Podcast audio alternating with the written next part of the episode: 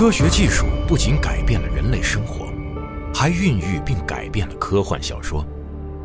从科学怪人弗兰肯斯坦到三体宇宙的黑暗森林，科幻小说中凝聚着人类想象力的极致。在科技每天都将人类的想象变为现实的今天，世界终于追赶上了科幻的脚步，而科幻小说依旧奔赴向更远的地，描绘着想象的新领地，进一步扩张人类可能完成的事业的前沿。科幻研究泰斗詹姆斯·冈恩经典著作，世界范围内最新最权威的科幻小说史，《交错的世界》世界科幻图史，阿西莫夫、刘慈欣作序，独家时间轴功能，呈现经典科幻杂志及小说封面。集合网、世纪文景联合出品，福特哈蒙演播，积禾网及积禾爱独家上线，等您聆听。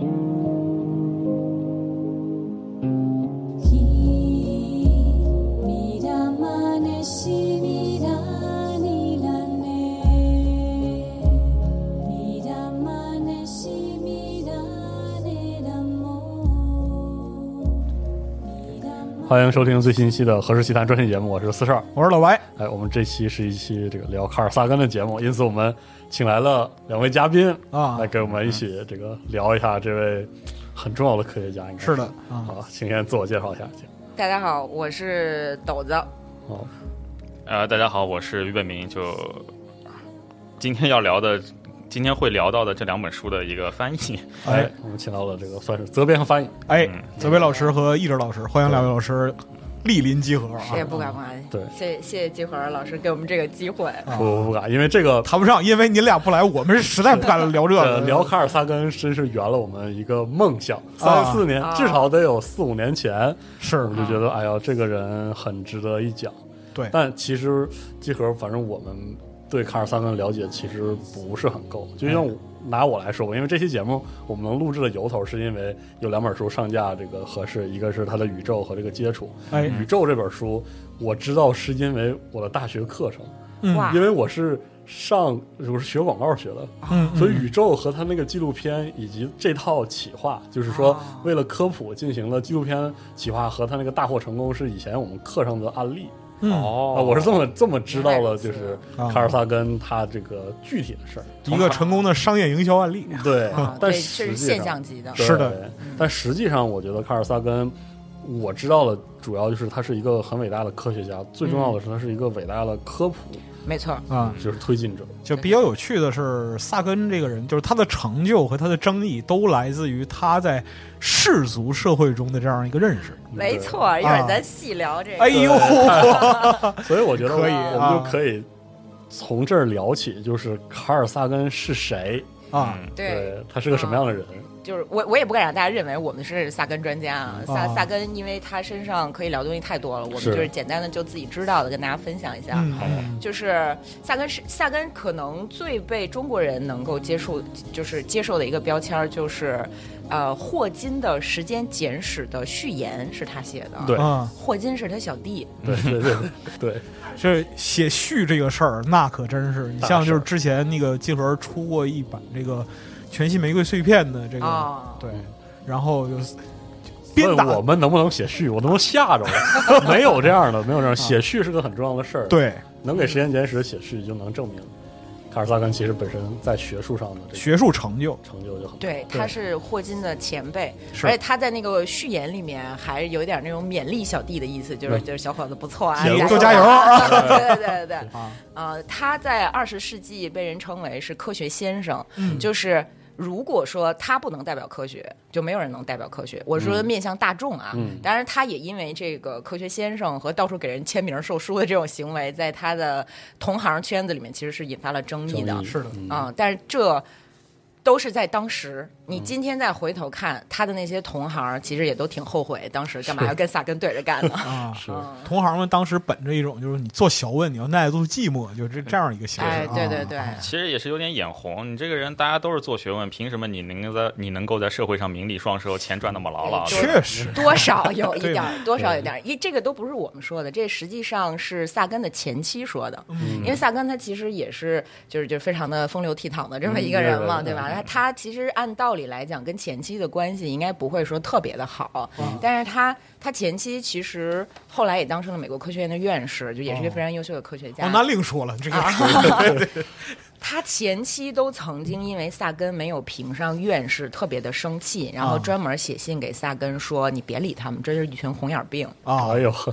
这是一个就所以说这是从这跟情感，就是家庭情感联系无关，对无关纯粹是从科学成就上的评价尊重他，来尊重他。对对啊对，对其实还有一个事情就是萨根，我们知道他虽然说是一个 NASA 的科学家嘛，嗯感觉是他专门研究那个天文的，但他其实在很多领域都有建树。比方说他在那个大学期间嘛，他就和一个后来拿了诺贝尔奖的老哥叫哈罗德·尤里两个人写过一篇关于生命起源的论文。嗯呃，这个论文呢是比较成功的，但是这位跟跟他一起合写的这个尤里老哥其实非常不喜欢他那个萨根的这种在社会上扬名立万的一些行为。就本来萨根他是可以留任在哈佛的嘛，哦，然后就是这位拿了诺贝尔奖的老哥，他就说这个人有点轻浮，不太行。哎，然后背后说，对，然后然后呢，萨根就汝不见当日董卓丁建阳乎？那那反正萨根就没有留在哈佛嘛，然后就自己跑嘚儿嘚儿嘚儿跑去一个比较小的学校康奈尔，在在康奈尔呃干了一辈子。然后后来这位老哥呢也很后悔，他那个他在。他过了几十年以后又说：“哎呀，这个其实萨根是很有能力的人，我这个、我当初做错了选择。如果他在哈佛的话，可能会有更大的贡献。”不拉不拉的。嗯对嗯嗯，萨根从哈佛本来是干助干到助理教授，他本来以为他能获得终身教职，然后结果他。没有获得终身教职，而且没有任何的原因，因为他的各种项目都非常成功，他对于金星的研究啊什么就是重大贡献。但是哈佛拒绝他之后，其实他后来还没有直接去康奈尔，他先去的 MIT，嗯，现在 MIT 去了之后，本来人家很欢迎他，然后发现，哎，怎么突然变脸了？就是又不欢迎我了。其实就是刚才那个于老师说的，这个尤里写了一封信，哦。被刺了，对，对。背刺。哎好嘛？啊，那等于说是他在呃哈佛研究期间，就是他还相对来讲就是很年轻的时候，非常年轻，非常非常年轻的啊时候，其实已经展现出这种异于常人的天分和这个科学成就上的建树。对。啊。就是他不是只研究天文学，我们看的《宇宙》这本书里面会谈到，他早期求学实际上也在非常重要的生物实验室里面去研究过果蝇，所以说他为什么会呃，就为什么他呃，在这个就是他身份标签里面有一个寻找地外星、地外地外生命这么一个标签儿，他实际上对生命特别的感兴趣，对生命、对大脑、对精神，对，啊他是一个就是跨学科就学的特别多、特别丰富的这么一个人。嗯，然后他当时呃就不是被被刺了，然后就没没当上哈佛 MIT 的这个终身教职嘛，然后他去了康奈尔，然后很多年后。尤里给他写了一封信，向他道歉，哦，就是说我当时有眼无珠，对我 我瞎了，对不起你。哦。哦，，这个前提其实是一个拿了诺贝尔奖的科学家能够放下身段和面子，对。嗯，跟别人道歉。对。对啊。对但但是我们也不能说有理是嫉妒他，因为当时萨根确实有一些项目啊，有一些做法。确实很有争议，嗯。很激进，对，因为他就是觉得我们应该去找外星人，我我们应该去找外星生命。嗯对对对，您那找外星生命得花多少钱呢？是，确实，啊，而且他是个大众传播大师对，啊，这点是就是我知道的。这因为我这期节目特别着急做，有一个很重要原因是，我觉得我小时候，嗯，然后就觉得那个社社会风气还是有那种小时候想当科学家科学家那种啊风气。然后我接触萨根的时候，其实是给了他很正面的形象，而且我很早就知道他是一个对科普非常尽心尽力，而且事实上是对全世界范围内普罗大众认识科学都做出贡献的人。没错，嗯不过感觉就是到了这个最近这几几十年，可能就是因为时间有点长了，嗯可能提的又变少了。但是在我看来，他对科学传播的那个贡献是非常值得肯定的。嗯嗯嗯，您就说，您知道萨根是因为《宇宙》这部纪录片，嗯对《宇宙》这部纪录片在当时就那个时代，至少有五亿观众观看。那个时候地就全全地球人口还没到现在这样呢，那时候说六十亿，啊，那时候也没有那个 YouTube，啊没有也没有哔哩哔哩，没有啊对，啊，嗯，所以真的很厉害。我觉得就是这个话题是这期我觉得前半段我们一定要聊的，就是为什么我们现在还要再读卡尔萨根。或者说我们坐在这儿试图去理解卡尔萨根，啊，其人其事啊，这个非常重要。嗯呃，就是我想想，你这这应该怎么说呢？就是我们读萨根不是为了学知识，哦，是我对，包括萨根他。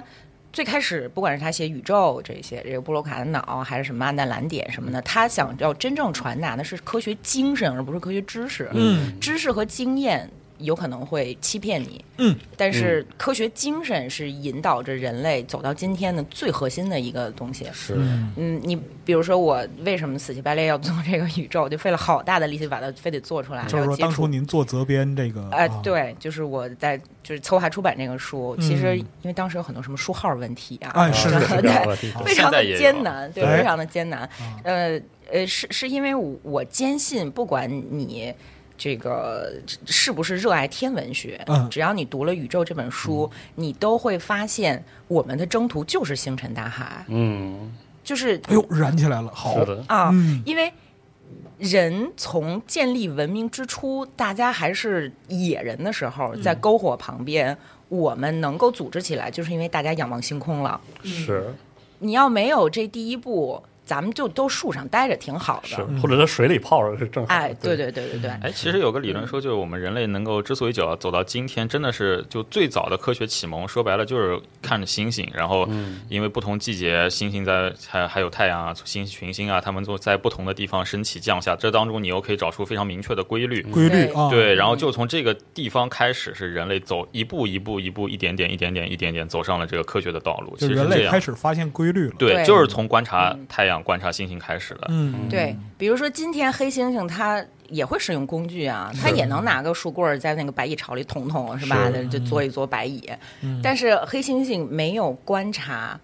这个世界最最永恒，就就是说，在地球上看来比较永恒不变的规律的能力，所以萨根在宇宙里面告诉我们的是，嗯，看星星是人成为人的一步，很重要的很一个重要的一步是这样的，因为我有一个很可能甚至可以说很深的感受，就是科普是这样的，就是如果你只有科学的知识，然后只传达科学知识，会使得科学缺乏人的那个温暖。对，但是如果你没有对科学的深刻理解，就只只为科学吆喝，只浪漫化它的话，你会把科学变成一种新的迷信。没错，对，但是萨根就是在这一点上让我非常佩服，取得特别好的评论，就是因为你读萨根的东西，你的第一感觉不一定是这个多科学或者多这个技术上的新鲜，而是浪漫。美，对，就美。美。美。疯了。这个人，对对对。这个人就是讲科学的时候，这个特别就这种激情。对，而且你会想成为他这样人，他是一个很好的榜样不不太现实，啊，对，对就是。但是他是最好的榜样。对对对他他会激励你，因为他充满激情，而且我们会管他叫最后的文艺复兴人，因为这个人他身上具备的精神、他的气质，包括他的博学程度，都实在是太让人感动啊，对，很像文艺复兴时期那个时候存在一些就是全才的。你比方说像对达芬奇，达芬奇又能画画，又能搞建筑，全能科学家对，萨根就是一个全能嘛。就我觉得这个译者可以多说一下。对，啊，嗯就我们就只是看在宇宙这本书，你就会发现他对历史就非常了解，他对那种。呃，生物学也非常了解，里面有大段大段的谈到那种生物的演化的路径啊，然后还有他对，呃，人的就细节一点到每个人的这种记忆的这种。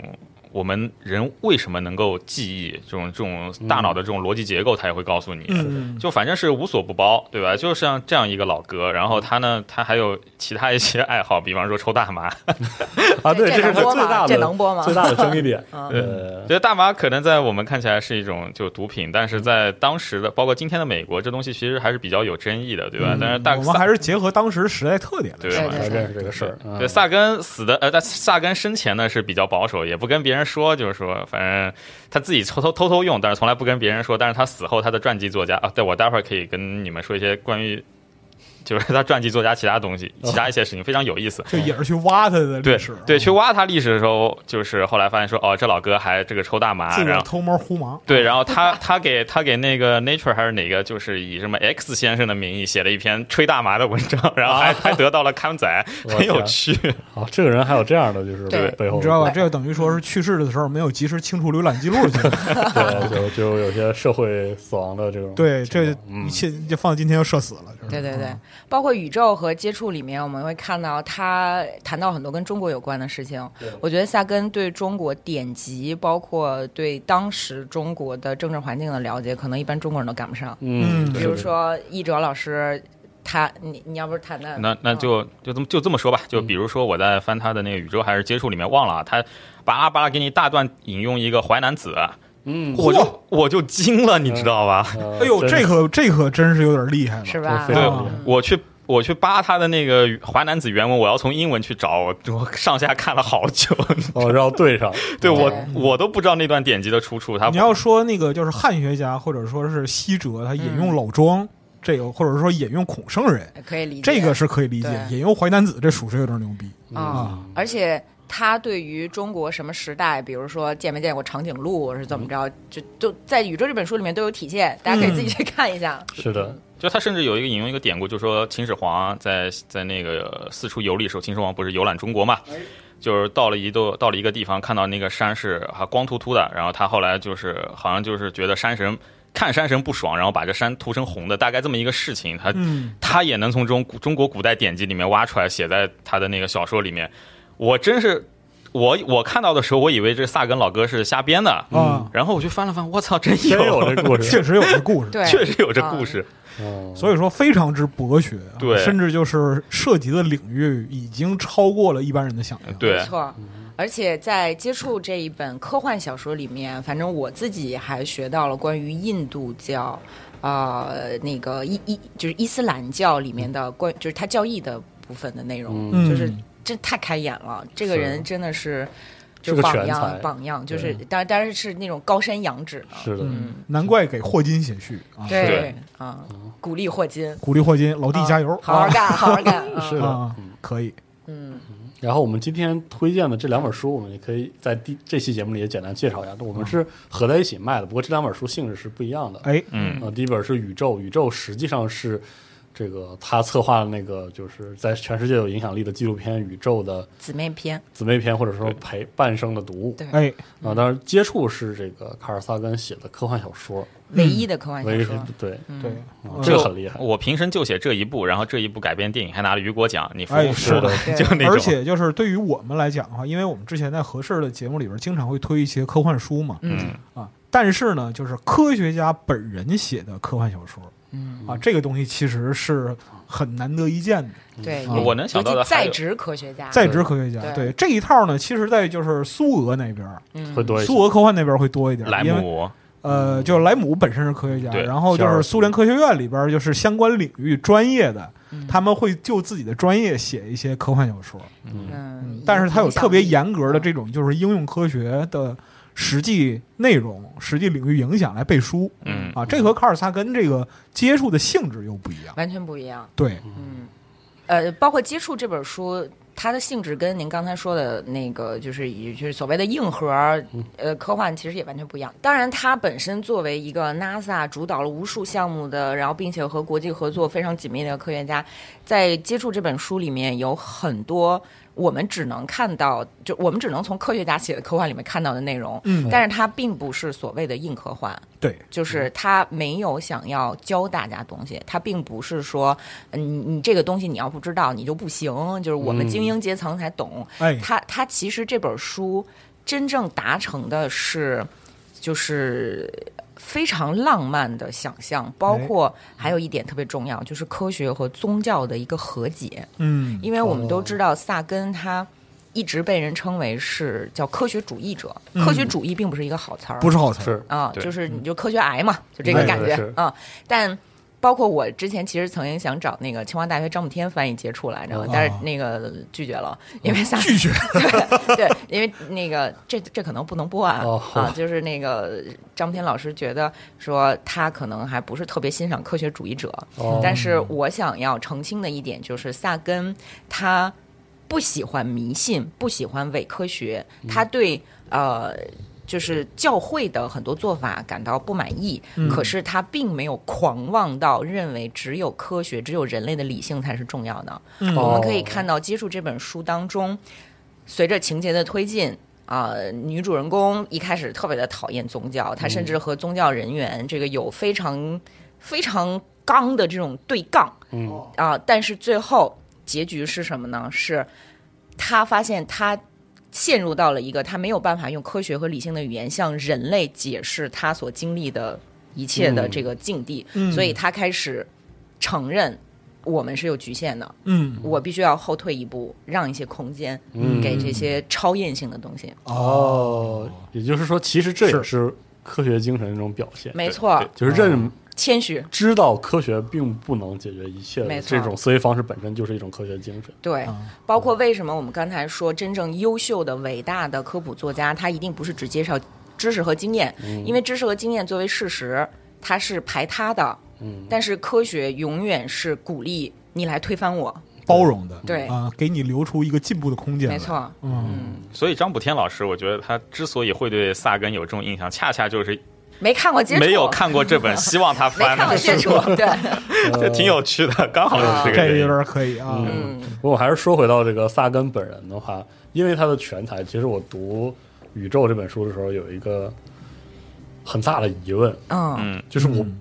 我还是很难理解，就是他那种浪漫气质到底哪来的？哦，真是没有，我从来没见过第二个科普作家能到这个程度。啊，您知道萨根是犹太人吗？哦，这个不是特别了解。哎，萨根还真确实是犹太人，哦这我我估我想他就是后来能够长成这样一个。同时兼具了科学和浪漫这两重特征的人，跟他的这个成长环境其实是有很大关系的。哦，呃，他的他爸妈其实是俄罗斯跑到美国的那个犹太移民，嗯然后其实家里也很穷嘛，他爹当什么缝纫就就当那种缝纫工这一类的。然后萨根从小就是在这样的环境长大，但是我们知道，就是你看托马斯·维尔他写那个《美国种族简史》里面也有这种也有这种提及嘛，就是犹太人虽然说一代移民可能很穷，但是他们就是和其他的不一样的是，他们有一个非常非常非常强的一个就是教育传统。嗯所以萨根从小就是受到了这种很好的教育。对然后你包括像那种三十年代，就是萨根只有十几岁的时候，就是他爹妈带他去当时的一个世博会，嗯呃，叫。具体几几年忘了啊，反正是反正在法拉盛草地上面，呃，那个就是那个世博会上有一个有一个项目，就后来深深的影响了萨根嘛。那帮人干了什么呢？就是他们在当时埋了一个，就我们今天称为时间胶囊的东西，其实就是一个大匣子，就一个保存的特别好的大匣子。他们把当时一九三十年代，就一九三零年代那些，就是当时可以一些具有代表性的科学成就啊，科学成记录，科学啊成就记录，还有一些文化用品什么都分到那个匣子里面，然后埋到草地里面。这东西埋到草地里面，它为什么叫时间胶囊？因为它打算的是很久很久以后人们把它开启，对，一千年以后人们可以把它开启，看看一九三零年的人，一九三零年代的人们是过着怎样一个生活。然后这件事情其实是深深的启发了，深深的影响了那个当年还只有十几岁的小萨根嘛。所以说，我们后来看他的一些行为，其实是可以从这上面追根溯源的。你比方说，这时间胶囊这个概念，你看萨根他干的最出名的事情是之呃之一是什么呀？他就是往天上扔时间胶囊，什么呀？就是那个呃，地球名片先驱者号还有旅行者号上面对嗯上面带的那种金属片，还有金属唱片。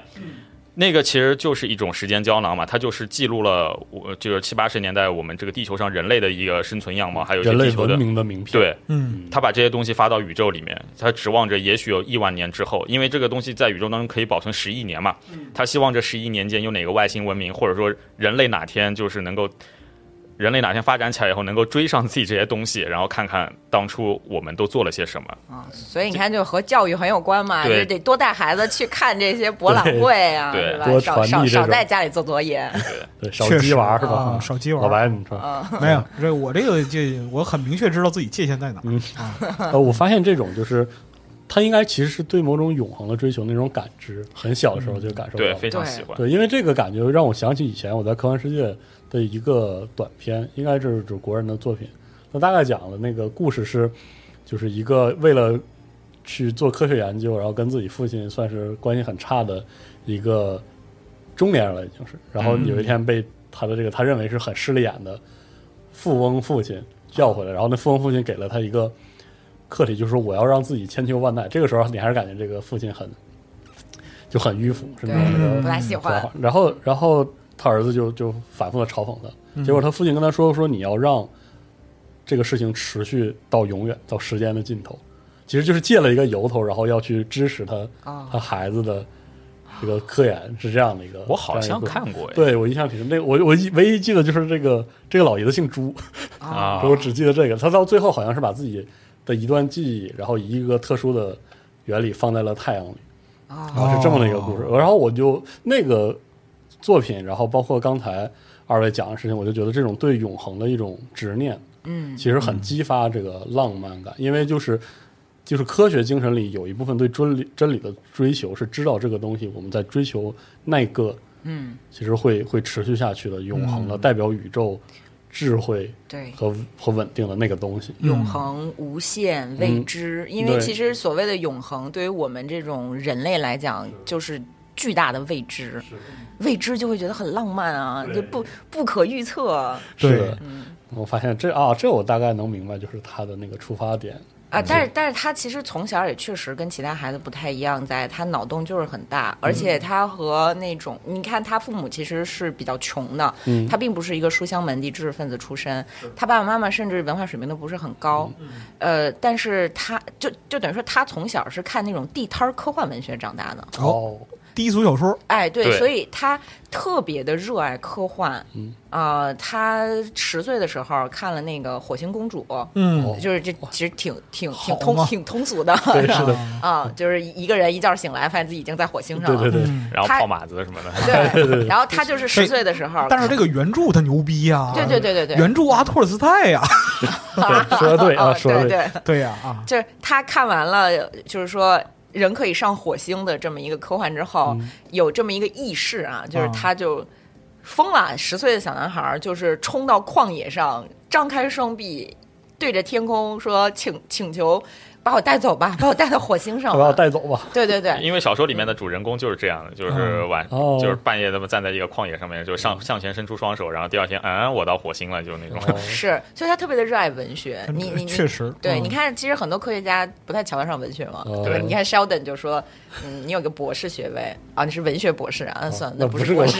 对对对对对对，呃，包括现在的科普，在很长一段时间里，科普对科幻的态度也比较明显，特别是中国科幻的发展，特别涉及这个。没错其实这是一个我特别不喜欢的二元论的方法。嗯，嗯，对，这这个其实是一种非常狭隘的，说明自己不太懂科普和科幻的这个想法，嗯就是包括科幻分什么啊，这个硬科幻。其实我们之前嗯在那个不管是合适还是其他我们相关那个科幻或者游戏嗯相关的节目里边，我们都反复阐述过，我们特别不喜欢硬科幻、软科幻这样这样的二分，对。因为它是在特殊时代为了解决特殊问题提出的这样一个概念，对，甚至目的是为了缓解矛盾。对。对，甚至科幻和奇幻这个东西，你本身你也是挺难做区分的。你看像泽拉兹尼的《光明王》这种确实啊，嗯对吧？所以说很微妙这个事儿。对，然后我我也特别不喜欢文，就是说，呃，我是理科生。哦，啊，我是理科生，你是文科生，哎，文科生就是不行。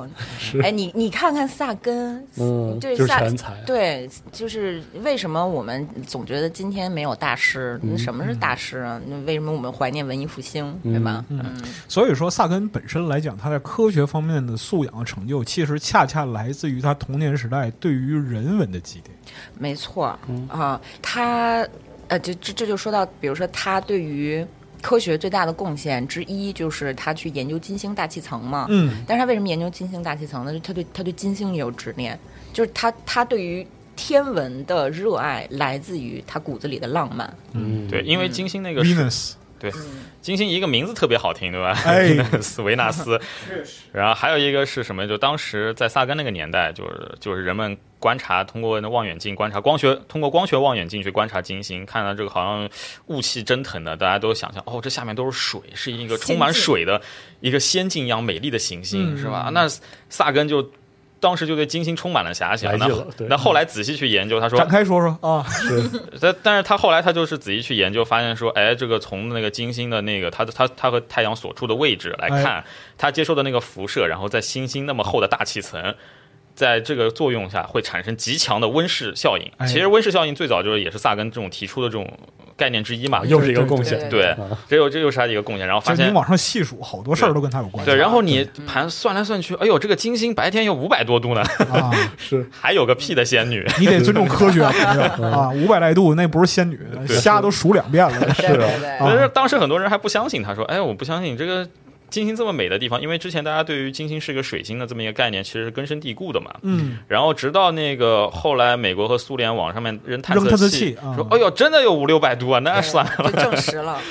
下来就化了。对对，哎，但是说到金星这个事儿，你就看为什么说红眼病呢？啊，就是说又来了，哎又被被刺了。有有，有就是说，嗯，那个，你你看，咱们说到他的这个对科学界的贡献，其实是非常大的。嗯呃，但是呢，嗯，有这么一个词儿叫萨根效应。嗯。啊。什么叫萨根效应呢？就是说，你只要是某一专业的人士，还胆敢站出来面向公众进行某种学科的普及，嗯，那么你就会遭遇萨根的遭遇。哦，是。哦这还有个专有词儿，对，嗯。就是说，为什么今天就是专业破圈的待遇。对，啊。就是说，今天有很多在做科普的科学家，他都不敢用真名儿，啊，就是因为只要你这样做了，别人就会觉得你不务正业。但实际上，萨根当年他在写这么多的科普书，做了这么多的科普，做纪录片又这那的，然后还这到处签售什么的。是可是他能保证每两周一篇高品质论文的节奏嚯，每两周一篇，对两周哎，啊啊，就是他非常的厉害。大家都觉得萨根这个人，他大脑应该长得跟别人不一样，他的精力应该是完全就我我怀疑他要么一天有七十二小时，要么跟对对对对我觉得就是他大脑的一个时间维度跟别人呃认识不一样对。太厉害，而且他有病，我说的这个病就是他生生理上其实在承受着巨大的痛苦。他十六岁的时候就上大学了，然后他他从上大学开始就发现自己吞咽困难，啊，这是从他母亲那边可能遗传过来的一种病，叫食食道失齿，反正就是说他的食道没有办法放松，所以他吃任何东西都必须特别小口的咽，不然就会被噎死。哦，然后他就是是一一种肌痉挛，应该是对，就是是一种慢性的疼痛。所以他其实，在做所有这些事情的时候，他是他是忍受着病痛的，但是他依然能做成这样，然后别人还红眼病他，真是没有天理。是真是要说到就是这个好的科普，嗯，确实非常难做，嗯，对，就是因为科普要兼具说明白、没错，说准确，对。以及说的有意思，有意思。他有一套特殊的语法，是一般的科学家都只能跟科学家玩儿，对。对他们自己说那套话，别人也听不懂。圈子术语，对。对对，啊，然后那科学家如果想要去做科普的话，你得知道，就是老百姓需要了解哪部分知识。对什么感兴趣，能听懂什么东西，对对对，那萨根就是在这方面不知道为什么有一就有那种超级的天赋。嗯，你看他写的东西，永远不会觉得无聊。是的，嗯哎，那你看，就是现在不是《平价物语》嘛，那个科学猴子的出来了，就是那个嗯日本动画特别特别火，特别成功。你萨根为什么萨根好啊？因为他的宇宙你拿到今天来看，和这科学猴子的那个讲《平价物语》放一起，哎，你也发哎现里面也有也有很有意思。他还是能吸引人。对他评价系，对，它里面有一个故事，它就是个平家蟹，就是说日本内海嘛，有一种螃蟹，你看螃蟹，你看它壳就长得跟武士的脸一样。这其实好像是我们初中还是高中就语文选修里面就提到过，说为什么呢？就是说啊，当当地渔民是这样的，就是因为日本那个弹指浦啊，弹指浦就是因为那场弹指浦战役里面不是平家大量的将士，就动画里面也有表现，最后看我们输了，我们跳海，对我们跳海自尽。那当地渔民其实对这个东西是有畏惧的嘛，捞出来的螃蟹说，哎呀，这螃蟹壳其实稍微长得有一点，好像像有点像人脸的，那么就把这个螃蟹啪就扔到那个海里面扔回去，说是哎不忍，心吃。对，说这个东西可能是平家的，甚至不是不忍心，而是担心害怕，平家的怨魂在上面。啊这怎么东这怎么办？这我怎么敢吃是吧？那后来就是他们只抓那种抓长螃蟹，如果不像不那么像武士嘛，就吃掉了，然后像武士的就扔回去。然后他说说所以说长得像人脸就吃那个就还留着，对啊然后然后普通螃蟹吃绝种了，就是 对，然后就越来越多，然后吃这个长人脸的螃螃蟹就越来越多，越来越多，它那个特征就越来越就是明显明显。嗯就这个东西，其实你也可以和那个我们今天的这动画联系起来。当然，这边我要说明一点呢，就是。呃，萨根他在宇宙当中援引的这个例子，它本身确实是非常符合演化论的这么一个概念。但是嗯我们今天来看，就是从那个弹指浦海战到今天，这只有几百年，嗯其实是一个物种不至于让它发生这么明显的变化，所以这个更多的还是一个自然的一个偶偶发事件。但是但是它这个它这个事它这个事例本身确实是很好的说明了就是人则原理啊，还有那个演化论是怎么一回事情。但其实更重要的是，他用发生在人身上的事情来说明科学道理。对，就是你就愿意看，你看得进去，很好看。关键是他被入选的是语文课文啊。对我们是当那个一个写作的一个对呀、其实你看，真正好的科普作家，包括房龙，就是说我们今天所有人都知道的这个真正好的这种，不管是历史普及啊，还是什么地地理普及，还是说这种思想的普及的优秀的作品，那大几十年、快一百年前的作品，我们今天还在读，就就是因为。这个东西写得好，它能够被当成语文课文来学。对。是。传播，对嗯。传播和这个科学的知识的准确其实哎。是同等重要。是。是的，嗯，就就刚才那个说到评价蟹的案例是出现在《宇宙》这本书里的，大家如果想看的话，可以看一下。是。啊，还有图呢，好多好多彩图。对，那正好我们就是聊了，估计半个多小时的这个卡尔萨根本人，大家能看出来他是个奇人，嗯，而且大而且可以称得上伟大那，太奇了，是非常伟大的一个人。两周出一篇论文，你知道吧？就是听刚才这个叙述，就温室效应这个事儿捎带手，你知道吗？对，啊，就我路过，哎，这个玩意儿不就存在吗？是吧？嗯，拿出来了，然后影响人类，就这哎。，其实还有很多东西他干的，我一说出来，大家可能就特别像集合网的听众肯定是比较熟悉的。比方说核冬天这个概念，嗯嗯，就是他其实也是发倡导者之一。你看，没有核冬天这概念，也不会有大家这个喜闻乐见的辐射系列。确实，对，他反核，对啊，啊，非常认真的在反核。嗯，而且我觉得合成天这个概念，大家深入人心，其实跟他本人对这个他对概念的大众传播的这种把握，嗯其实也有点关系。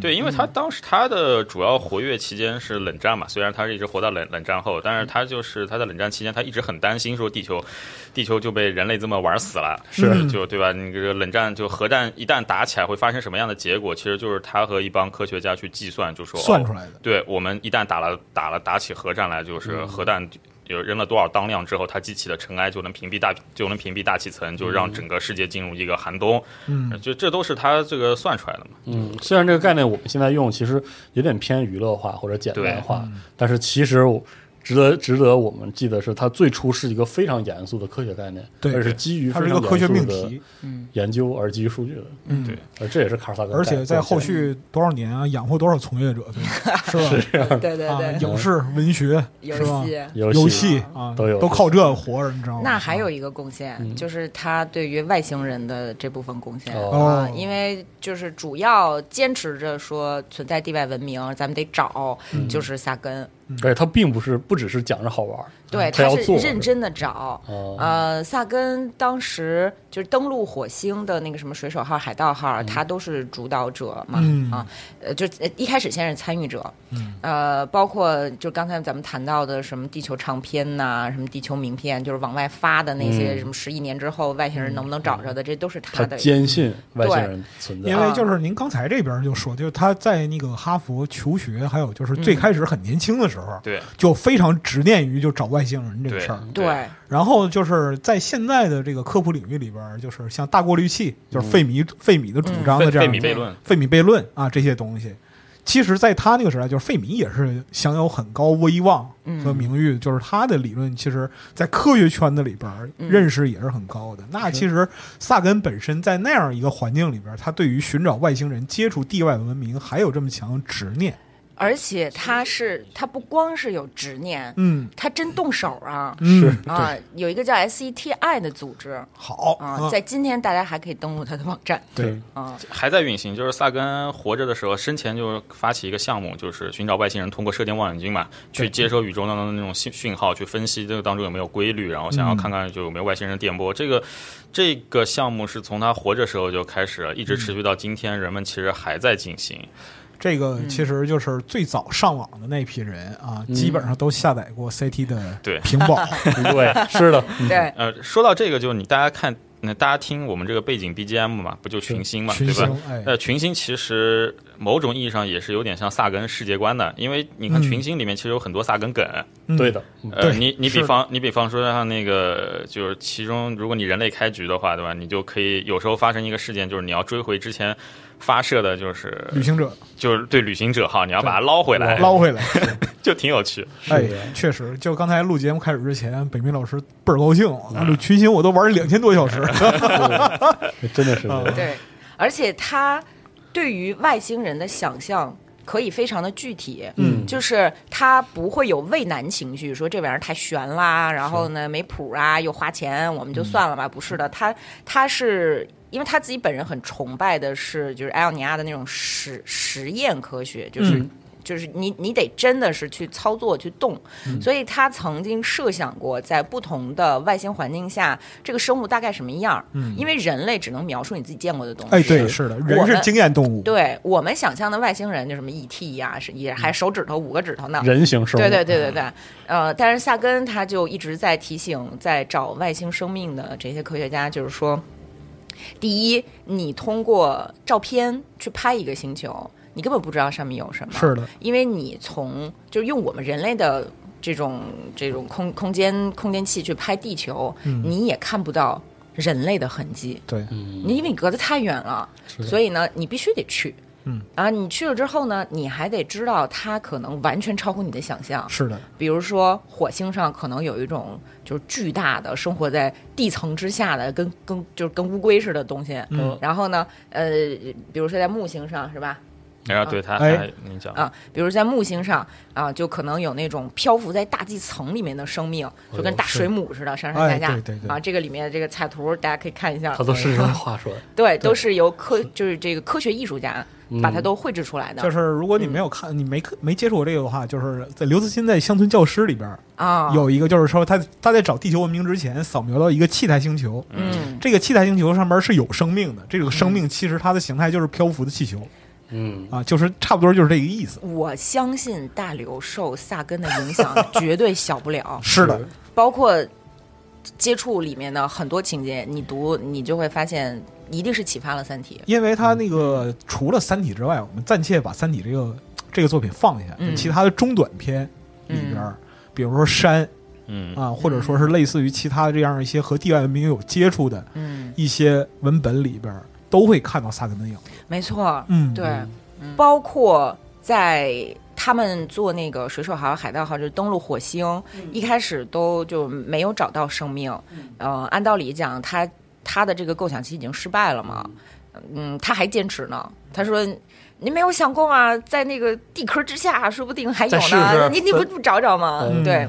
然后呃，他的一个好朋友叫。”呃，沃尔夫·维什尼克，嗯。啊，沃尔夫·维什尼克是一个专门研究生物的一个科学家，嗯。然后他们俩性格其实迥异，嗯。就是就是一个特别的保守，对，然后一个特别的啊，就是那样。啊他就这个维什尼克，他为了找说火星上有没有生命，然后他就设计了一个一个机器叫沃尔夫陷阱。嗯。然后呢，就这个人我们就不展开了，反正他其实也因为这件事牺牲了哦啊，就是，那我还是说一下吧。说一下吧人命关天，说一下因为。这老哥他是想看，就火星这种极端环境下有没有可能存在生命嘛，然后他嗯就是地他在地球上的各种极端环境下面就呃测试酷酷热的沙漠，还有南极那种那种就是非常极寒常对极寒的这种地方，然后极干的地方去那种建立那种实验点去去看看生命到底能够在怎么样的一个环境下继续生存嘛。然后他在南极。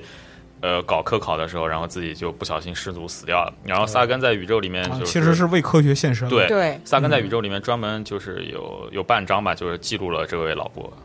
嗯，他们俩的关系非常的好。嗯，但是这个维什尼克的老丈人呢，他是著名的古生物学家，他就特别瞧不上自己的女婿和萨根啊，他就曾经说，呃，研究地外生命的这些科学家根本就不叫科学家，说哪有科学的研究对象存不存在都不知道的。哦，行就啊，对这个科学鄙视链来了。哎，他们当时。呃，就这老丈人，他代表的是科学界的主流的观点，嗯，就是说，当然今天的主流观点也是这样的。今天你再说我们找外星人去，那就还不如当年呢，是是啊确实啊。啊，今天你别说找外星人了，今天能把那个宇宙飞船打上天，国家没几个。不可能的啊，对。呃，包括萨根在就是他拍这个宇宙纪录片的时候，他想要干什么呢？他想要其实也是保住 NASA，保住 NASA 的呃这种在老百姓眼里的价值，因为您也知道，就是那个时代很多。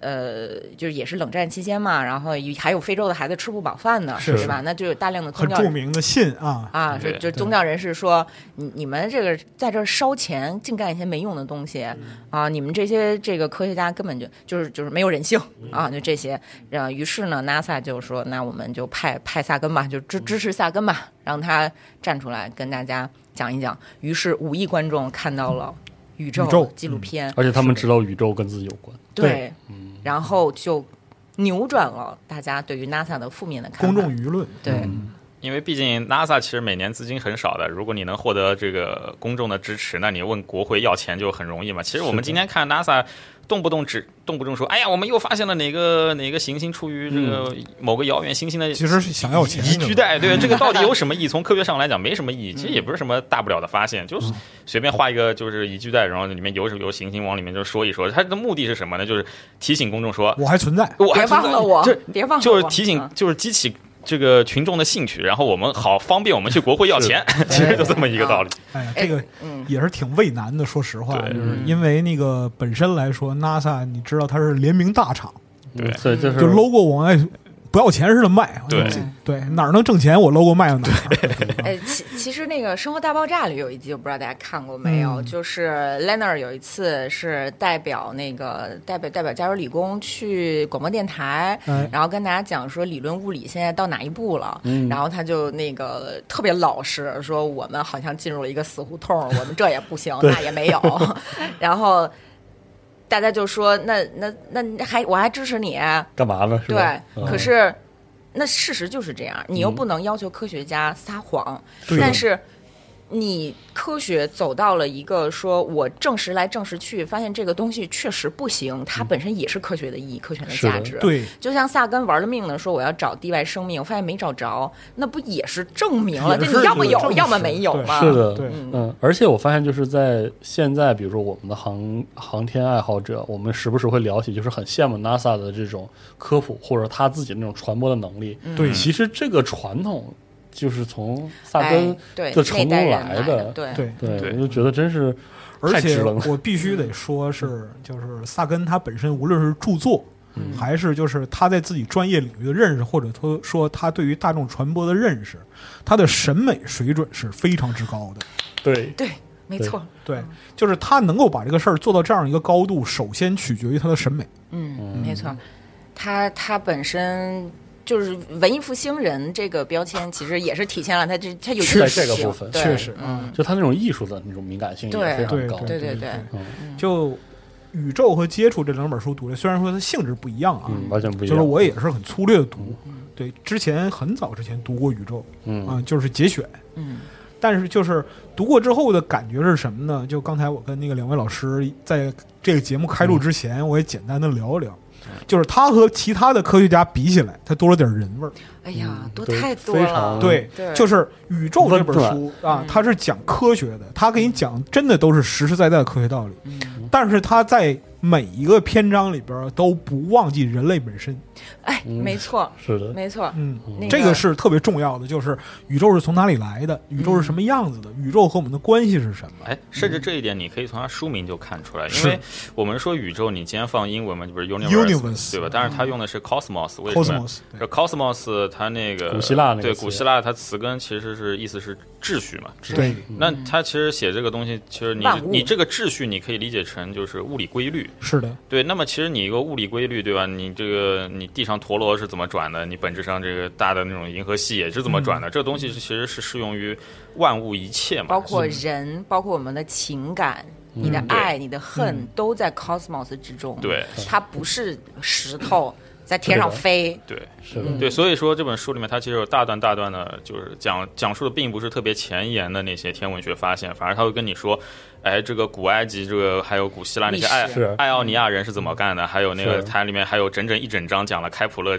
这老哥发身上发生的很多就是光怪陆离但又非常有趣的事情，对，这里面还有爱恨情仇，爱恨情仇，对对对，什么都有。对，就包括就是历史上的各个段落呀，然后在那个时候宇宙发生了什么，对对对，然后就在天文学的这样一个逻辑或者说理论里边代表了什么，嗯没错。啊是。嗯。这个就很很有意思，因为在此之前，就是天文啊，或者说是宇宙这种就是科普类的内容，我也看过一些，嗯。就是那个国内的啊，然后就是说那个外国的，就是英文媒介的，嗯也看过很多。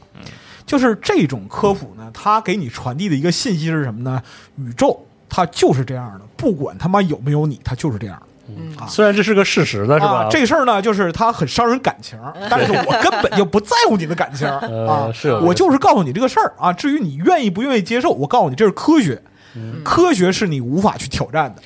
我看完这些就是科普之后，我就感觉哦，老子对不起，我操，太渺小了，我死了吧，啊非常非常尴尬啊，抱歉啊，处于这个银河系第二悬臂一颗微不足道的土坷垃上的一个 小灰尘啊，对，很抱歉啊。很，抱歉，生而为人，我很抱歉，妈的，嗯。嗯。看完之后就这个。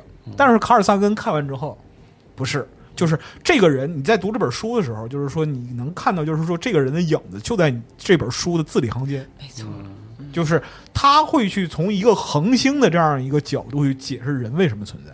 对对，他很这个我觉得是特别伟大的事儿，我操，太牛逼了！他他有他这里面有有一个名言就特别好嘛，就嗯。是说我们都是群星的孩子，因为他会告诉你我们身上的每一个就是元素，包括金也好、碳也好、铜也好，对吧啊？这些东西其实都是经过了就是恒星的几轮熔炼之后，甚至都不是太阳，而是太阳之前的某颗恒星。对，对我们是所以说群星之就是因为他这里边解释非常妙，就是因为人是由元素构成的是的，啊，元素是宇宙的沉淀对。嗯。啊，嗯。是星星的灰烬。对，啊。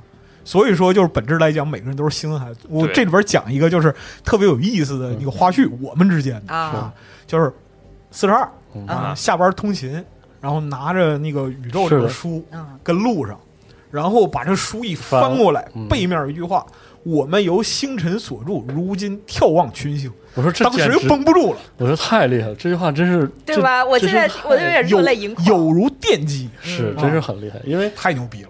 我上大学的时候，然后后来有一段时间又重新关注萨根，是因为那个时候有一个非常精彩的那个，可以说是用新形式进行科普的那个嗯一个企划，就是那个科学奏鸣曲，嗯就是其实他就是把这个。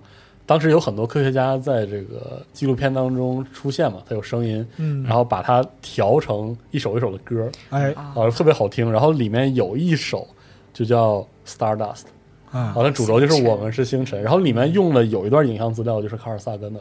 嗯。我就想说那段影像资料，你可以看到，就是卡尔萨根这个人在镜头前，嗯，当时那个拍摄条件其实跟现在没法比，挺很简陋的啊。然后那个人简直就是激情四射，贼帅，对，就是透过屏幕有一种热度，对，然后是个科学家还是个天生的演员，对，太厉害了，非常厉害。嗯，而且就是进入到这个，我觉得这个节目后半段的话，我们有点比较经典的《何氏奇谈》的这个环节，就是只聊这本书的感想的话，嗯。宇宙给我一个特别清晰的感受，特别好的感受，就是他牢牢的把握住它的主题，就是第一，宇宙很很大，大到你无法想象，对。宇宙很美，对。宇，宙很有秩序的同时，宇宙和我们每个人都有关系。哎没错，这个这个太难掌握了，因为无论是科幻还是我我看过的天文或者是物理的科普，嗯。当尺度太大的时候，嗯。我会陷入一些就是我们当下的这个宏大叙事必然会有的一些问题，比如说就是缺乏个体的冷酷，人性的部分，嗯。这是几乎是就是一个不注意就会有的那种状态。但是在宇宙这个书里，它就是那个尺度拉伸的非常的快的同时，那个人性是牢牢保持的。哎，对，这个就非常像《星际穿越》到最后，安妮海瑟薇会说：“爱是什么东西？你们可能都没想明白，它其实是宇宙的一部分。”对嗯对，然后，所以萨根就他他深刻的理解，我觉得他也是把他自己的这种理解传递给了后面的许多人，包括诺兰，我我认为是都是，嗯嗯因为他我觉得他是他会是一种答案，对他会是一个答案因。为我读这书，我能感受到他有一种欣喜，就是一种快乐。就他在讲古埃及人拿个棍儿，然后就把、就把地球地球周长算出来，然后他而且只差了六十分之对，然后他贼开心，说：“你看这个事儿难道不值得开心吗？”是啊然后就告诉你，地球其实就就这么一点儿，但是人类就用比它更小、小得多的一点点智慧，就把它算出来了，说这多了不起。对，大家可以看一下，就是人就古埃及人是怎么用两根棍子算出地球周长的，你就会就只有发现两根棍子。真的是以小见大，因为以小见大这个事儿太难了。嗯，但是但是在宇宙这本书里，他能做到，而且他做的非常的自如。嗯，就他的视点会随时从最广阔的群星之间，然后就会马上落回到人类历史中的一个小小的片段，可能就是一上午或者几天，对，然后一个人，对，有一个呃，就是其实这一点它是贯穿了萨根，不只是宇宙和接触这两本作品，它其实它的我它其他文文学作品里面也都是贯穿了这一点的嘛。然后当我们说就说宇宙。呃，我们就说那个接触，接触里面其实大家看到最后，你就会发现它最后的谜题就是说，整个宇宙的玄妙就藏在物理法则之中，其实就在我们身边，就看你能不能找到。其实也有点这个意思在里面的。嗯我再我再插一句，就是您刚才说，就把宇宙回归到人的这一点上，您可以看一下宇宙的题线，就是《宇宙》这本书的提现是献给他的第三任妻子的。他说：“宇宙广大，能与你共享同一颗星球、同一段时光，是我的荣幸。”哇，这话，对，就是他他这在夫妻之间的情话 嗯，和宇宙结合在一起，你就会觉得他其实不是说给他老婆听的，他是说给我们所有人听的。是科学家下嘴不给别人留余地，这是。真厉害对，无法超越。啊！这人真是。但您说到就是说宇宙这个体现嗯啊，这是就是献给自己的妻子啊，献给自己家庭，嗯，然后接触这本前边的体现献给他的女儿对，啊，嗯，说献给亚历山德拉，千禧年恰逢他的豆蔻年华，嗯愿我们留给你的世界比我们的更美好。哇，这格局太大了，这是一个要不，他把科学留给留给跟自己一起的人，把科幻留给自己的女儿，是啊，这啊真厉多害，棒啊！这，真厉害太，牛逼了！嗯，对，你看人家这格局是啊是吗？他确实是做了很多，就是我们今天来看有益于世界的事情。你他其实是深刻的、深切的就参与到了当时的政治环境当中的。对，你看，像那个我们刚刚说他是建立了核冬天模型，然后他后来他和很多科学家推进就是那种核核不扩散条约什么，其实里面其实都是有他参与的。嗯还有一件事情就说出来大家可能不太信，就是很有很有意思。就美国五六十年代搞过一个叫叫幺幺九计划。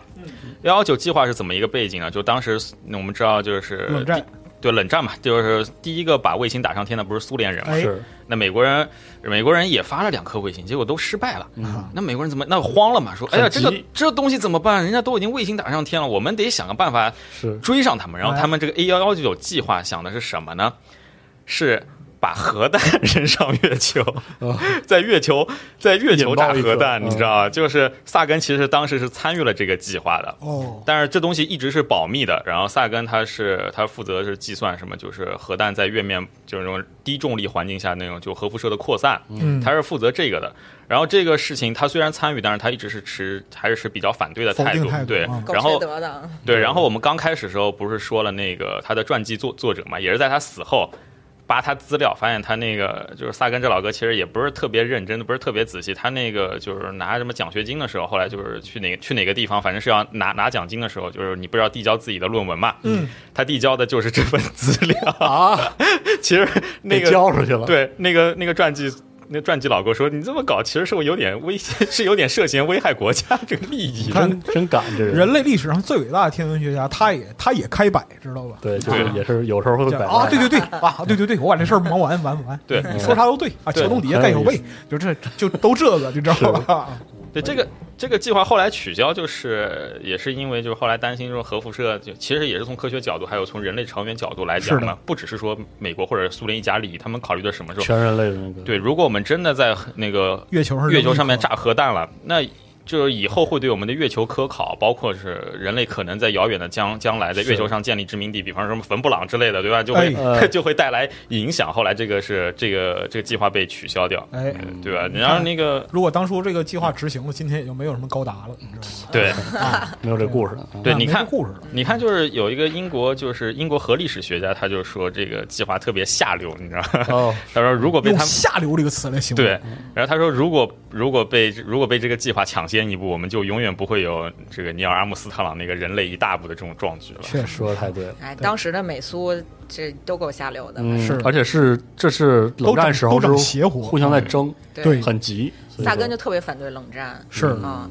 刚才咱不是说要接触吗？嗯呃，接触里面其实谈到过就是冷战啊，嗯因为它是真实的历史背景。嗯，所以里面有就是这这两个国家，包括中国，咱们一起打破这些就是这这个个高墙，这对个铁幕的这个对非常狭隘的这些哦局限，然后大家一起合作。是嗯因为就是接触这个书，因为我之前从来没有接，就是没有接触过，啊，因为是知道这个机壳能卖，就是能在合适卖，我才知道的。然后我还挺惊喜的，就是因为我只在资料上看过萨根写科幻，只闻其名，我不知道他写了什么科幻，写了哪本科幻，啊所以这个的话，可能我们也是可以先讲讲，就是这个书是一个什么什么样的事儿。大致的框架。嗯，因为萨根太有名了，所以其实是出版社跟他约稿，就是说求求你了，写一个科幻吧。科幻卖的好，对，然后萨根说没空儿没空儿，然后、哎然后后来呢，好不容易说那那个我我写吧，啊写一个对，就就就是相当于闭了一一小段关，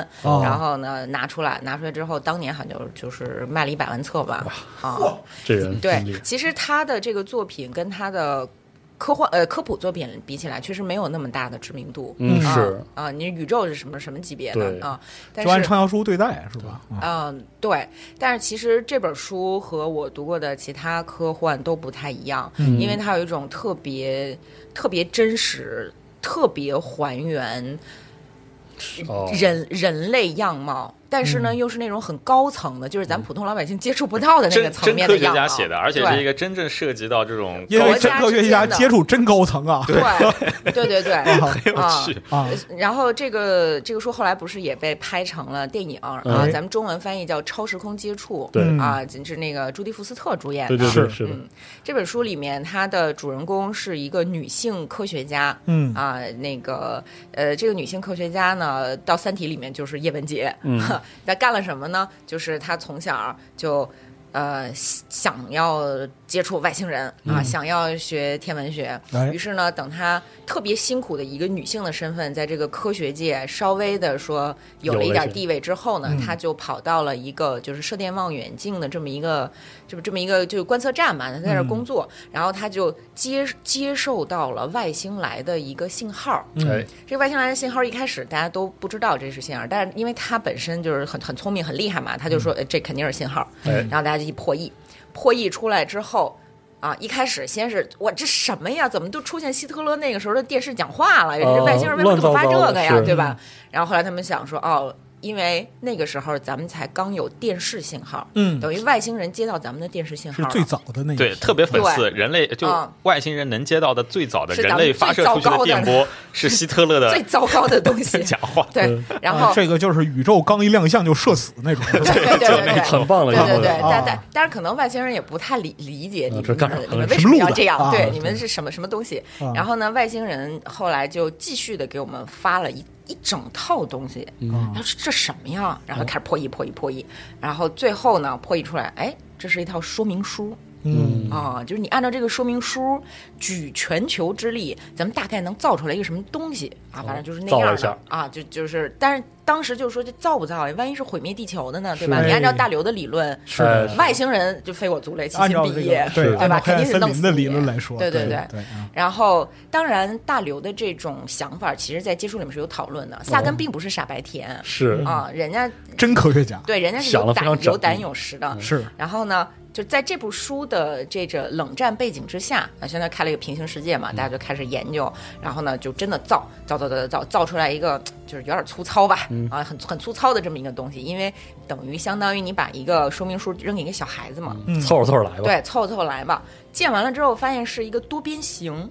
嗯。然后很很大很大，当时还建了建了两个吧，嗯，建两个建了，建了两个，建了两个。然后然后砸了一个，对，被炸了一个。对，恐炸一下试，恐恐怖主义，没有。哦恐怖主义，因为当时很多人反对这个事情啊，就是哦。就那那这我们就被你害死了呀。是的，是的，建起了那一个之后，发现这个球你不知道它能干什么，但是它很大，然后里面有五个座椅，哦，嗯，这五个座椅很明显是邀请你们坐上来。啊，然后这时候问题来了，就是人类谁？谁坐上来？你敢不敢？嗯，啊？然后这个时候就是五个国家的五个代表，就去了，对，包括苏联，包括中国，包括美国嗯啊，印度，就是这样。嗯嗯然后在整个过程当中呢，我们的女主人公和她的这个小伙伴们吧，啊，嗯就是和不同的层级、不同的国家人在打交道。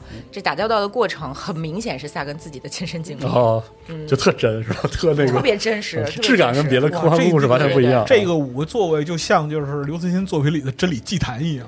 呃，你你可以这么理解，哦。有点那个啊。但是但是它实际上，呃，夏根还是比较乐观啊。他还是比较乐观。就。没有上去之后把你变当零四一火球飞起来，没有啊没有没有啊，他他是很鸽派的嗯啊，他他是坚信说，任何高等文明如果从一开始就是以杀戮、以这种零和博弈起家他走不出去对你走不出去的，你自己在村儿里你就 互相屠，你就屠死哎，了。说的特对，内卷没有出路啊。对。对。对，嗯，然后他还描述了一个非常宏伟的，就是超越人类想象的一个类似于太空的交通枢纽。嗯呃，但是这个交通枢纽呢，我也我就不剧透了啊，反正呢是有我这么一觉得说到这儿已经很有吸引力啊，有有一段这样的描写，嗯就特别的震撼人心。但是我为什么说诺兰的《星际穿越》一定受过萨根的影响呢？嗯就是你看诺兰最后也是回归到爱，嗯回归到每一个人内心最宝贵的记忆。嗯，这个接触其实也是，也是会回到这儿来。回归情感。而且我实在不想剧透，但是他那最后那个他悬念设置就告诉你，就是就是秘密就隐藏在万物万物之间，这那个太美了，那个实在是。是的，嗯，真好。啊，对。然后呢，我之前提到过，说这本书最后达成的是科学和宗教的和解，嗯是是怎么回事呢？就是呃。哎呀，好像真的不能剧透了，不不能剧透透了。反正大家就知道有这个这本书里面有很多关于宗教的讨论，包括这五个座椅里面是不同信仰的人人嗯哦，啊。然后他们也去那个上山拜过，说那个佛教大师，呃，大师，我有这么么这个？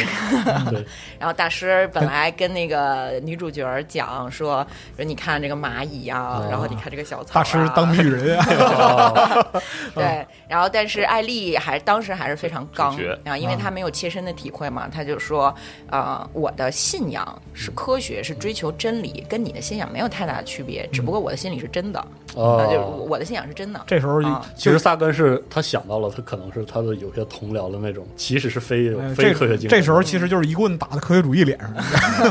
对啊，反正他，哎，就这本书，它的层次非常的多。嗯啊，而且它，呃，怎么说呢？它不像是一般的科幻那种，就比如太空歌剧呀，或者是打打杀杀对，就很炫，或者是有那种特别大的脑洞。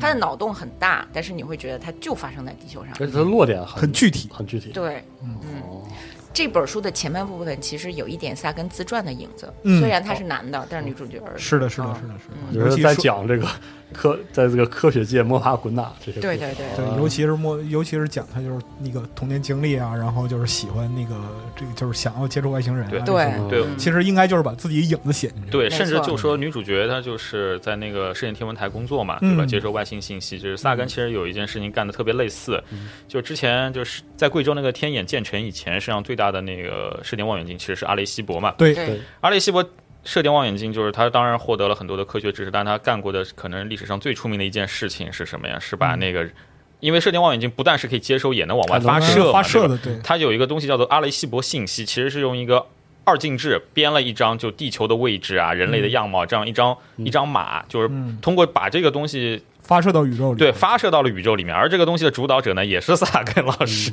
好嘛，你知道吗？这在今天推特上那枪毙罪过，啊，那真是死刑起步，网友判刑死刑起步，知道吗？哎啊，你看这萨根这种东西是。真的是他自己有有亲身的经历，他自己就是深度参与其中嘛，所以说信手拈来。对，所以说在小说里面他能写的这么真是，因为就是真的。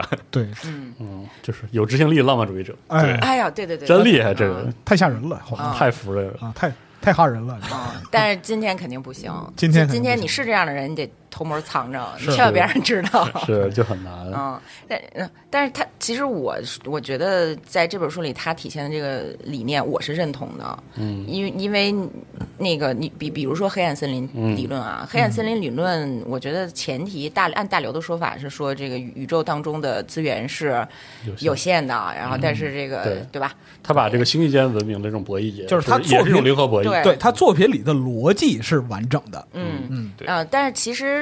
那个黑暗森林体系，你把它放在地球上，反而可能更更 OK 一点。地球就那么大嘛因，为地球的资源是有限的，对那就涉及到，当你明知地球资源是有限的，咱早晚得内卷卷死。啊，你要不要拥抱外面的世界？你要不要？就是你不找外星文明，你不向外开拓，你在地球上守着，你也是死。呃，是，嗯，而且我觉得听听您讲完之后，这个接触这个书，我有一个很深的共鸣，就是嗯我觉得，因为因为他肯定讨论的也是第三类接触，嗯它肯定是跟这个对费米悖论相对对关嘛。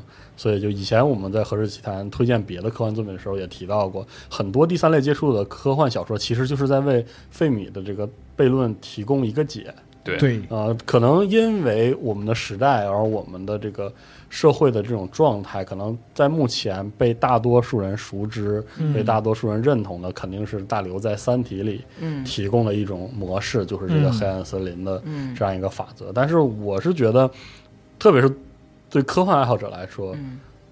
对于幻想来说是没有唯一的，就是科幻的魅力就在于你要不断的找不同类型的这个费米悖论的这个对。解。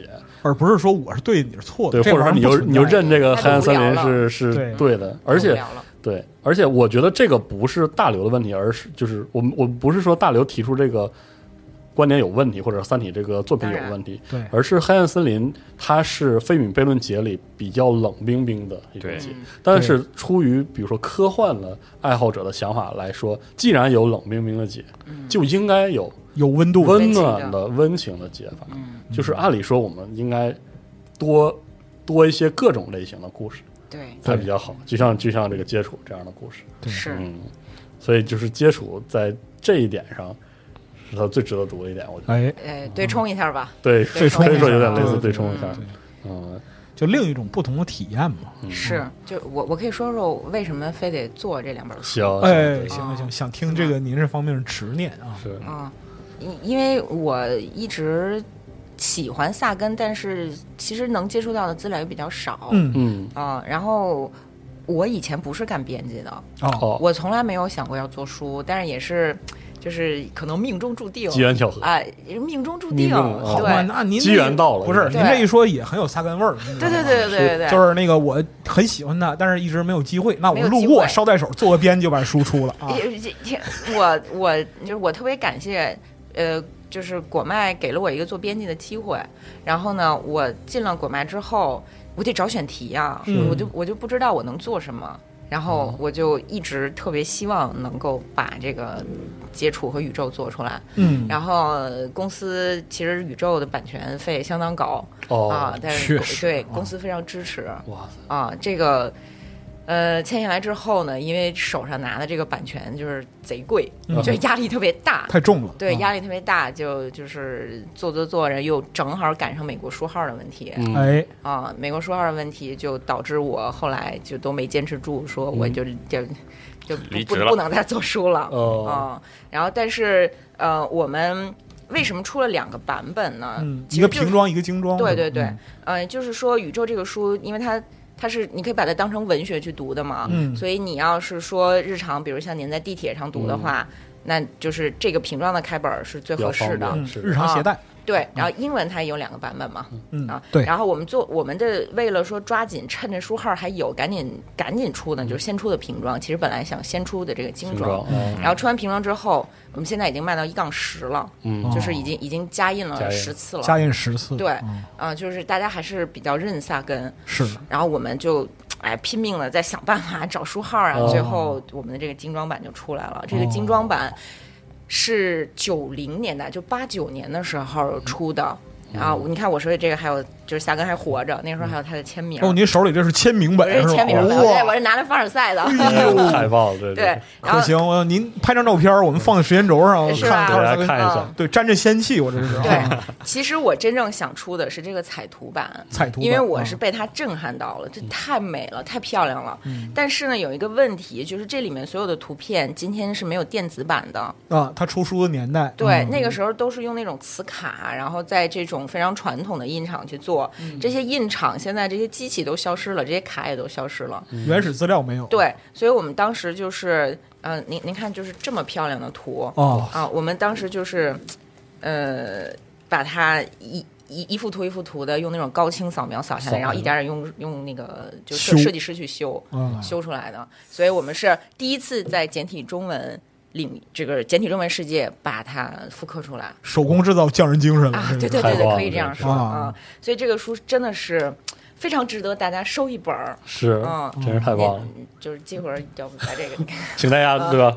我们也使使劲卖卖一下这个，对对对，嗯使使劲，我觉得这个这个我我是肯定要下单的，嗯别人不知道啊。然后里面还再说啊，对，里面还有一个就是小八卦吧，这就琐事了，嗯也不太值得跟大家说。但是呢，就是我我跟译者现在我们俩是两口子，火 我我并不是说我们俩是一两口子，我把这给他翻译，啊而！是说我当时找译者找的很辛苦。因为这本书，你们俩才走在一起对对对，啊。因为我不希望找到那种二把刀的译者，哦呃哦，就是。然后就没有满满足我的心愿嘛，啊，所以说在情感联系上，就是科学素养优先啊。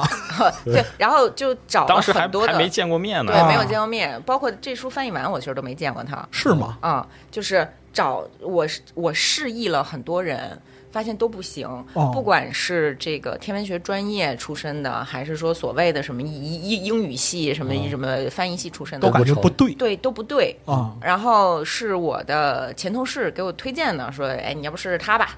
啊，然后我说：“哦行，试试。”然后发现、啊对，然后发现还是靠谱，就就哎，对了，哦见文如见人，对了，啊，就对了，然后然后就就就对了。请北明老师来翻译。对，啊，他翻译完之后，我觉得真是很不错，啊，这人这人可以啊，不错，这吃个饭吧，请吃个饭吧，啊啊，这位责编，呃，代表公司，但是我自己掏钱了啊，啊是啊，呃，那个请译者吃个饭。OK，这个书不仅有这位译者，还请了我的朋友，就是呃，这个厦门大学的呃副教授，哦就是天体物理方面的一个专家，也是咱们就是国内挺有名的一个青年学者来做科学顾问。嗯我就请他们俩一起吃了个饭哦啊，然后就认识认识上，这不今天就就成了两两口子了。哦，一段佳话呀！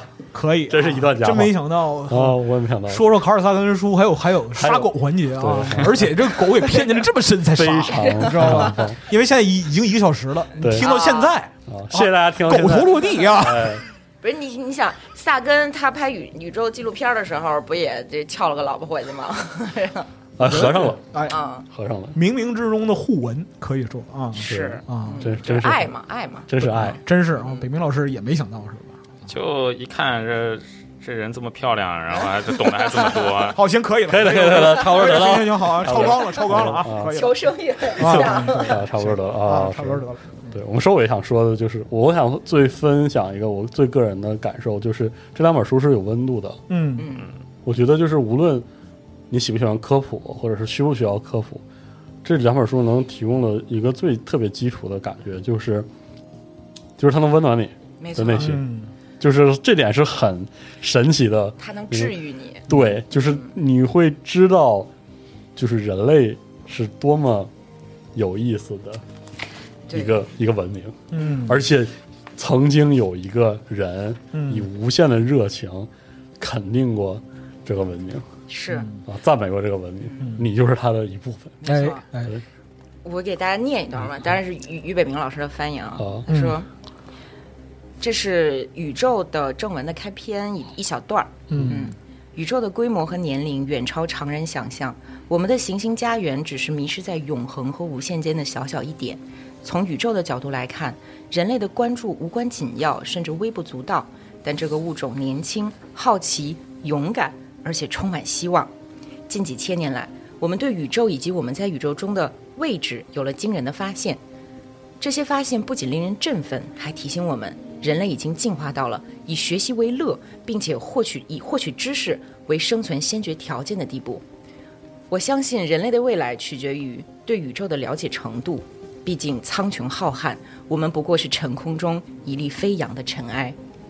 就是太好了，真是太好了。您是是。看了这段之后确定了就是本杰老师来哎对对对对对真的是啊，呃，他先是翻译了差不多有两半张。三千两两三千字，两三千字，对对对。啊。，嗯，是。我看了之后觉得就是说北明老师的翻译是能跟萨根的文学表达匹配的，匹对配上了，对对那我不配不配。对。呃，就是反正在我有限的能力里面，我觉得这个就是我能找到的比较好的翻译了。啊。嗯，然后这个节目最后还是说，以个人角度出发，诚心的推荐各位嗯。买来读一下。哎，我其嗯。我其实就是在节目临到最后，我想说，就是一个很个人化的表达，嗯。就是我能理解，就是是他的同行们嗯。对于他的不理解，呀是。我也能理理解萨根对于他的同行们的理解。嗯，啊，啊，确实，这话说的好，对对对，就这个事儿真是特别特别奇妙的一个事儿。是。特别奇妙，就是因为如果是一个普通人，他站在旷野里面，向星空伸开双臂啊，就是说你你怎么去想这个事儿都没问题。你说他是个傻逼也没问题，就像北林老师说的啊，如果那人是我，我就是傻逼，对，对没错啊。但这个人是卡尔萨根，嗯他几乎他在我们这个时代人类里边接近全知全能，嗯，嗯，基本上就就两个礼拜发一篇高质量文章啊，就然后还还一边给你写小说，一边给你写科普。还给你录节目，随便跟家待一段时间就能那什么，就就能那个卖一百万册啊！写写本书，随便写本那个科幻小说卖一百万册，就是他是这样一个近乎全知全能的存在，他当然知道宇宙的规律多么冰冷，没错，嗯但是他仍然愿意用情感来温暖你，嗯。这简直是对不可想象，这简直简直不可思议。说到这个，就是那个那个那个那个阿西莫夫啊！阿西莫夫他有一个，他有他曾经评价过萨根，他说是他阿西莫夫，我们知道他是写了那个基地啊什么，基地啊也是牛逼的不得了，智商也特别高。他说他这辈子就见过两个人比他聪明，啊，嗯。一个呢是一个就是今天是 MIT 还是哪边一个就是人工智能的大佬，嗯。就是实际上实际上实际实际上相当于人工智能人工智能之父，对人工智能之父这个人，他说啊那承认我你比我聪明，嗯。还有一个人谁就是萨根，啊。是而且萨根不光聪明，就是他为什么能温暖我们，为什么能治愈我们，就是他眼睛里有光。是的对，嗯就所以说，你知道吧？就是外界对于他的评价，很多时候可能是基于一种二元论的非此即彼的这样一个状态。就是说，科学这个东西本身是极其理性而冰冷的，你为什么能这么热情？对对但是如果说你看过《宇宙和接触》这两本书，你就相信他对于科学的理解和他的热情都是真诚的。对，而且能融合在一起，对没错。这是为什么他在接触的最后会告诉你，整个宇宙的真理就在你我身边是。啊，这样的一个原因。就是你像中国人的哲学讲，就是说道可道非常道，嗯，对吧？就是到最后就是所有的东西就这么简单。就是所有东西其实就是就是最简单，就是你为什么要认认清自己在宇宙中的位置？因为你就在这个位置，你不想也没关系。但是如果你把这点想明白的话，你就会以更大的热情投入到更多的事儿里边。值得他，而且这件事值得你快乐。对，哎就是当你知道你自己特别小，但是你没有那么狂妄的时候，其实你不会失望，你不会伤心，你就觉得啊，我好小，世界好大，我好该，好 我好高兴，我好快乐，对我好快乐。我能知道嗯。很多就是别人不知道的东西，对，我为此快乐。我能把这些东西传播给更多人，我也为此快乐。是。其实就新边疆嘛，就是哎。你有了新边疆就不不至于内卷到死了。是，对是，其实今天有很多所谓的科普作家，我为什么不是那么喜欢呢？啊。就是因为我感觉他就是其实比萨根要自我很多。确实，嗯就是为什么总是强调说宇宙比你们大，你们不行，哈哈，是因为我们假想人类最一开始把自己想象的很大，对嗯。其实我们没有那么大，我们本来就这么小，是。我们本来就微不足道，但那那又怎么样呢？对。我们要可以很开心啊。是的对，嗯，反正这这两本书，特别是《宇宙》，是我心目中出差伴随读的 number one。嗯。就是你在火车或者飞机上累得跟狗一样，嗯，你翻开这本书的时候，你都找会觉得寻心灵宁静。对你依然会觉得特别的宁静，而且特别的快乐。就像星空一样。对，在你阅读卡尔萨根的时候，你与宇宙获得了统一啊！是，嗯，就特别好。尤其我觉得青少年今天都应该读一下，是的对，吧？嗯你要不然以后就按咱们的这种教育方式，以后你就算走上科研道路，不也就是科研狗、科研民工嘛，嗯对就会？你你称不上科学家就不要。拧巴呀。对，而且就我觉得你看萨根，你要知道，你做任何事儿你都别拧巴。嗯，就是我我跟你就这题外话就是我跟你讲，拧巴的核心原因在哪儿？拧巴的核心原因在于你的认知和你的实际所得并不匹配。嗯，但是你会发现在萨根的小的小说和他的书里，人类的位置、宇宙的位置，还有你的位置都很正。清晰的，然后呢，他有他又有他妈贼高的审美，能够把这种认识表达出来，哎，对，哎，嗯，然后就这就够了，这就够了，这就够了，嗯，太牛逼了，就特别开心，确实。就就够了。嗯，行，行，那这期我们合适的节目聊这个萨根，先聊到这儿。感谢二位老师来，感谢二位老师感谢各位听到现在哈，然后也感谢各位对何氏奇谈的这个支持。哎嗯啊，朋友们，对于如果说对于我们介绍卡尔萨根的著作有兴趣的话啊，可以请买，这是这个购买啊，在在这个何氏独有的两本合在一起的啊这样的一个售卖。是的好，最后就是感谢各位，也最后祝各位都能在阅读中获得快乐。哎，希望大家喜欢。那我们这期先到这儿，好拜拜。拜拜。